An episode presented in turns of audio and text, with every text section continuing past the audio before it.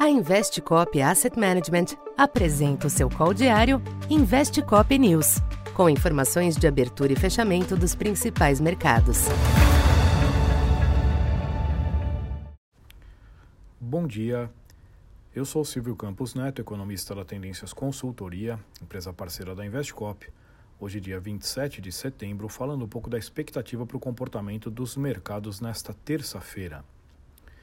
Os mercados internacionais tentam reagir nesta manhã, após alguns dias de forte aversão ao risco, que derrubou bolsas e levou à disparada do dólar e dos yields dos títulos.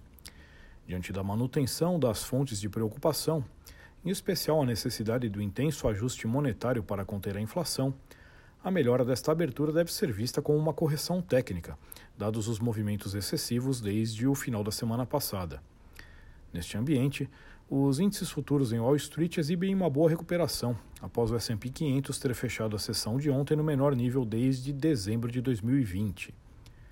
No mercado de títulos, que esteve por trás da recente onda de reprecificação dos ativos, os yields recuam moderadamente. Ainda assim, taxa do Treasury de 10 anos segue acima de 3,80, após ter se aproximado de 4% ontem. De fato, os agentes continuam preparados para a continuidade do ciclo de aperto monetário pelo Fed, o que ficou reforçado ontem por declarações de dirigentes. Hoje, outros membros da instituição se manifestam, incluindo o presidente Jerome Powell, que deve manter a defesa do firme combate à inflação. No mercado cambial, o dólar reverte uma parte da expressiva valorização dos últimos dias. Entre as commodities, petróleo tenta se recuperar, com o Brent na faixa dos 85 dólares. O minério de ferro também teve um dia de reação nos mercados asiáticos.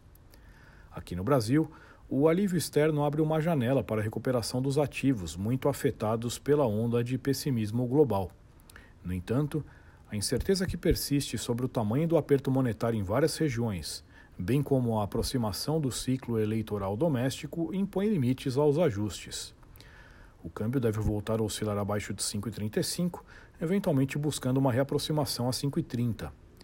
O Ibovespa tem espaço para retomar os 110 ou mesmo 111 mil pontos, de olho na melhora das bolsas externas e das commodities. Os DIs médios e longos devem corrigir parte das altas desses últimos dias com arrefecimento dos yields lá fora. Na agenda, o IPCA 15 é destaque, deve manter variação negativa, embora seja importante avaliar o comportamento dos núcleos e também dos preços de serviços. Então, por enquanto é isso.